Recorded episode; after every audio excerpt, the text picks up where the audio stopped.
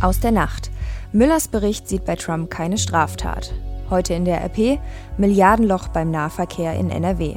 Und das erwartet uns mögliche Schicksalswoche für Theresa May. Es ist Montag, der 25. März 2019. Der Rheinische Post Aufwacher.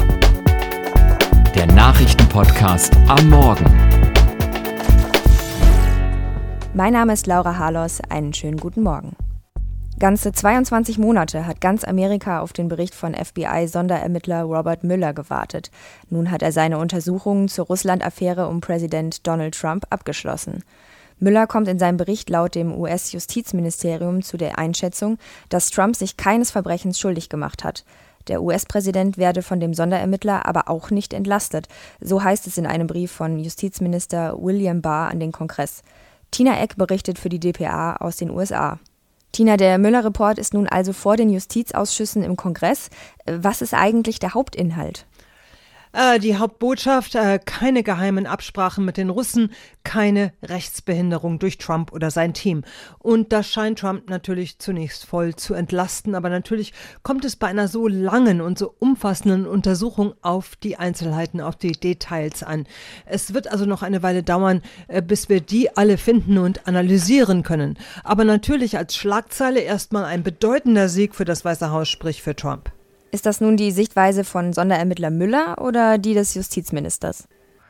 Äh, das ist die Interpretation des Justizministers Barr, nachdem er den gesamten Bericht seit Freitagabend übers Wochenende studieren konnte. Äh, Müller bleibt in seinem Abschlussbericht eher vage. Er habe nicht genügend Beweise, um Trump und sein Team wegen Mauscheleien mit Russland oder wegen Rechtsbehinderung anzuklagen, aber er habe genügend Hinweise in die andere Richtung, äh, dass er Trump auch nicht völlig entlasten könne. So hieß es offiziell in dem Müller-Bericht. Und wie hat Trump reagiert? Ja, triumphierend und so quasi, siehste, ich hab's euch ja immer gesagt, es war eine Hexenjagd. It was a complete and total exoneration. Ich bin vollständig und komplett reingewaschen. Es ist eine Schande, dass das Land diese Ermittlungen ertragen musste und offen gestanden auch eine Schande, dass ich das über mich ergehen lassen musste, noch bevor ich überhaupt gewählt wurde. So Trump vor seinem Flugzeug auf dem Weg zurück von Florida nach Washington gestern Nacht. Er verlangt in einem Tweet nun eine extra Untersuchung darüber, wie es überhaupt zu dieser äh, empörenden Ermittlung kommen konnte. Wie geht es denn jetzt weiter? Ist es das Ende der Ermittlungen oder gehen die Demokraten jetzt erst richtig in die Vollen? Äh, für die Republikaner und für Trump ist es natürlich nun alles vorbei. Und darin äh, können sie sich und kann er sich jetzt erstmal reichlich sonnen. Äh, die Umfragewerte werden auch davon profitieren. Aber für die Demokraten geht es jetzt erst richtig los. Sie wollen Müller nach den Einzelheiten seiner Ermittlungen befragen. Für sie gibt es ebenso viele Fragen wie Antworten. Und sie wollen auch den Justizminister, Justizminister Barr vorladen, um herauszufinden, wie der zu seiner Einschätzung kam. Immerhin sind ja noch eine Menge Verfahren, die im Zuge der Müller-Ermittlungen zustande kamen, bei einem Gericht in New York anhängig. Und vorbei ist es nur für Trump und auch nur für den Moment. Vielen Dank dir, Tina. Was ist aus der Nacht und vom Sonntag sonst noch wichtig? Die dramatischen Szenen des Wochenendes werden die Passagiere der Viking Sky vermutlich niemals vergessen. Nach der Havarie eines Kreuzfahrtschiffes vor der Westküste Norwegens wollen Experten nun mehr zur Ursache erfahren. Gutachter der Firma Lloyds wollen das Schiff untersuchen, um herauszufinden, was am Wochenende zu den Problemen der Viking Sky geführt hatte. Das Schiff mit 915 Passagieren und 458 Besatzungsmitgliedern an Bord war während eines Sturms wegen Problemen mit dem Antrieb in Seenot geraten. Fast 500 Passagiere wurden per Hubschrauber an Land gebracht. Die restlichen knapp 900 trafen am Sonntagnachmittag mit der Viking Sky in Molde ein, nachdem drei von vier Motoren des Schiffes wieder gestartet werden konnten. Insgesamt 27 Menschen mussten in Krankenhäusern behandelt werden. In der Nacht zum Sonntag gab es in Köln gleich zwei blutige Streits. Dabei ist ein 43-Jähriger im Kölner Stadtteil Mülheim auf offener Straße erstochen worden. Nach Angaben der Polizei kam es in einer größeren Männergruppe zunächst zum Streit. Ein 21-Jähriger soll dann anschließend auf das Opfer eingestochen haben. Der 43-Jährige starb kurze Zeit später im Krankenhaus. Bei einer anderen Auseinandersetzung im Stadtteil Kalk wurde ein 52-Jähriger auf seiner Geburtstagsfeier vor einer Gaststätte mit einem Messer schwer verletzt. Er ist aber mittlerweile außer Lebensgefahr. Das sah doch schon deutlich besser aus als gegen Serbien. Die deutsche Fußballnationalmannschaft ist mit einem Erfolg in die Qualifikation für die Europameisterschaft 2020 gestartet. Das deutsche Team gewann am Abend in Amsterdam glücklich, aber nicht unverdient gegen die Niederlande mit 3 zu 2. Uli Reitinger berichtet für die DPA. Uli, die erste Halbzeit konnte sich ja mal richtig gut sehen lassen. Ja, ich würde sogar so weit gehen, dass es die beste deutsche Halbzeit war seit dem WM-Desaster. Sané und Gnabry sorgten für die hochverdiente 2 0 Pausenführung. Vor allem Gnabrys Treffer war einfach traumhaft. Er sagte nachher bei RTL. Die erste Hälfte war sensationell von uns, ganz, ganz wichtig und gibt uns einen enormen Push. Deutschland hat Holland in der ersten Halbzeit einfach überrascht. Das fing schon mit der Aufstellung an. Löw hat ja gleich sieben Neue gebracht im Vergleich zum Serbien-Spiel.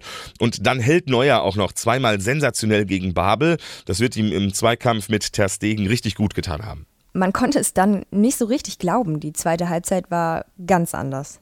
Naja, ich kann mir vorstellen, dass es in der holländischen Kabine mal richtig gerappelt hat in der Halbzeit. Deutschland hat ja auch in der zweiten Halbzeit nicht wirklich schlecht gespielt, aber die Holländer haben einfach mal richtig aufgedreht. Umso zufriedener war Bundestrainer Löw bei RTL, dass das deutsche Team nicht auseinandergefallen ist. Ganz im Gegenteil. Was ich jetzt gut fand, dass wir irgendwie zum Schluss irgendwie nochmal daran geglaubt haben. Mhm. Die Mannschaft hat den Glauben nicht verloren, dass wir das Spiel gewinnen können. Nico Schulz sorgt mit seinem Lucky Punch mit dem glücklichen Siegtreffer endlich mal wieder für einen Glücksmoment, wie ihn Fans und Spieler schon lange nicht mehr hatten. Was sagt das Spiel jetzt über den Umbruch bei der deutschen Mannschaft? Naja, die Mannschaft wusste ja vor der Partie nicht so richtig, wo sie steht. Und jetzt wissen alle im deutschen Lager, die Qualität ist da, Wille, Moral und Einsatz stimmen. Und es war einfach auch mal wieder wichtig, so ein Spiel nicht am Ende unglücklich zu verlieren, sondern glücklich zu gewinnen. Marco Reus bei RTL. Eine Menge Selbstvertrauen. Einfach für die Stimmung ist es unheimlich wichtig. Klar, wir sind von neu gestartet und von daher war das enorm wichtig, dass wir beim großen Konkurrenten gewonnen haben. So oder so ähnlich haben sich fast alle nachher geäußert. Die Erleichterung ist riesig. Es war der zwölfte deutsche Sieg in einem Qualifikationsspiel in Folge und der erste Erfolg in Holland seit 1996. Vielen Dank, Uli, für deine Einschätzung. Schauen wir auf die Themen heute in der Rheinischen Post. Das dürfte verdammt teuer werden. Die Straßen- und U-Bahn-Systeme in NRW müssen in den kommenden Jahren zu großen Teilen neu gebaut werden. In einem Gutachten im Auftrag des NRW-Verkehrsministeriums, das unserer Redaktion vorliegt, heißt es, bis 2031 bräuchte es über drei Milliarden Euro. Weiter heißt es, ein Großteil von 1700 Gleiskilometern der U- und Straßenbahn in NRW, 21 Kilometer Brückenbauten und rund 2500 Bahnsteige werden bald so marode sein, dass es innerhalb der nächsten Jahrzehnts komplett ersetzt werden muss. Mehr zu diesem Thema lest ihr heute auf der Titelseite der Rheinischen Post. 48.000 Tonnen Schutt auf einen Schlag. Nach der Sprengung eines Hochhauses am Sonntag in Duisburg stehen noch fünf weitere weiße Riesen. Zwei davon gehören der Stadt Duisburg, diese sollen vermutlich in absehbarer Zeit gesprengt werden. Bei den anderen Häusern sind die Besitzverhältnisse offenbar noch nicht abschließend geklärt. Anders als beim ersten Hochhaus wird bei einigen anderen mit massivem Protest der Anwohner gegen die Sprengung gerechnet. Schon jetzt hängen an Balkonen rote Handtücher, was heißen soll bis hierhin und nicht weiter. Auf dem Gelände der Hochhäuser soll ein Park ohne Wohnbebauung entstehen. Dafür sei jetzt der Weg frei, sagte NRW-Bauministerin Ina Scharrenbach gestern bei der Sprengung. Zitat: Der Stadtteil kann neu gestaltet werden. Naherholung und ein attraktives Lebensumfeld sind wichtig, genauso wie modernes und barrierefreies Wohnen, so die Ministerin. Auch mehr zu diesem Thema lest ihr in der heutigen Montagsausgabe auf der NRW-Seite. Die aktuelle Folge des Aufwachers wird euch präsentiert von unserem Partner der Rheinischen Hochschule Köln, der Hochschule für Vollzeit, duale und berufsbegleitende Bachelor- und Masterstudiengänge. Studiere an einer der größten privaten Fachhochschulen des Rheinlandes. Genieße den Vorteil kleiner Kursgrößen und die kombinierte Lehre und Umsetzung von theoretischen und praktischen Inhalten. Vom klassischen Fachbereichen wie Ingenieurwesen über Medizin, Ökonomie und Gesundheit, Wirtschaft und Recht oder Medien bis hin zu den dualen Studiengängen am Standort in Neuss ist für jeden Geschmack ein Studiengang dabei. Alle Infos gibt es unter www.rfh-köln.de. Was wird heute wichtig? Das Brexit-Chaos nimmt kein Ende und spitzt sich diese Woche vielleicht noch einmal zu. Denn Premierministerin Theresa May gerät immer stärker unter Druck und könnte schon bald von ihrem Kabinett zum Rücktritt gezwungen werden. Am Wochenende demonstrierten erneut Hunderttausende Briten und forderten ein zweites Brexit-Referendum. Das britische Parlament will heute über das weitere Vorgehen beraten und Überraschungen sind nicht ausgeschlossen. Philipp Detlefs berichtet aus London für die DPA. Philipp, in britischen Medien ist von einer Schicksalswoche für May zu lesen. Was würde denn ein Rücktritt für den Brexit bedeuten? Ja, das lässt sich nur schwer vorhersagen. Das hängt nämlich davon ab, wer bzw. was für eine politische Person auf May folgt. Spekuliert wird zum Beispiel, dass Vize-Premierminister David Lidington das Amt übergangsweise übernehmen könnte. Und Lidington gilt als EU-freundlich und pragmatisch. Das gebe also Hoffnung auf neue Lösungsansätze für einen geregelten Austritt, vielleicht auch sogar einen überparteilichen Kompromiss. Wird es aber wiederum ein Brexit-Hardliner wie zum Beispiel Umweltminister Michael Gove, dann könnte es womöglich doch wieder in Richtung eines Brexits ohne Abkommen gehen. Dabei hieß es doch eigentlich, der sei erstmal vom Tisch. Das britische Parlament hat sich dagegen und für eine Verschiebung ausgesprochen. Die EU hat bis 12. April zugestimmt. Wie ist denn nun der Status? Ja, also rein von der rechtlichen Situation ist es so, dass der 29. März noch gesetzlich verankert ist. Dieses Datum muss das britische Parlament erst noch formal streichen, beziehungsweise dafür den 12. April im britischen Recht fix machen. Und da gibt es dann ein ganz geringes Risiko. Wenn es jetzt nämlich eine richtig chaotische Woche wird und das dann irgendwie scheitert mit dem Streichen, beziehungsweise mit dem Ändern des Termins, dann haben wir womöglich doch noch am 29. März, also schon an diesem Freitag, den befürchteten ungeregelten No-Deal-Brexit. Wie geht May mit der ganzen Situation um? Ja, die hat ihrerseits erstmal Druck ausgeübt mit einem Brief an die britischen Abgeordneten. Darin hat sie damit gedroht, die dritte Abstimmung über ihren Brexit-Deal ausfallen zu lassen, wenn wieder keine Mehrheit in Sicht ist. Und die ist derzeit nicht in Sicht. Ja, und das schmeckt natürlich viel nicht, denn dann müsste London und Brüssel nochmal um einen längeren Aufschub bitten und dann auch an der Europawahl teilnehmen. Und das ist was, was eigentlich keiner so recht will. Vielen Dank dir, Philipp. Auf RP Online erfahrt ihr natürlich alles über die Entwicklung werfen wir noch einen Blick aufs Wetter.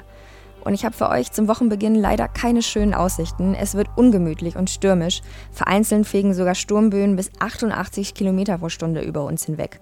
Ab dem Vormittag lockert der Himmel zwar ein bisschen auf, aber es bleibt meist bewölkt und Schauern sind immer wieder möglich bei maximal 10 Grad. Heute Abend, in der Nacht und auch am Dienstag dann trocken, trotzdem weiterhin überwiegend bewölkt bei 7 bis 8 Grad.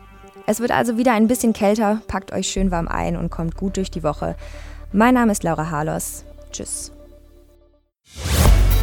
Mehr bei uns im Netz www.rp-online.de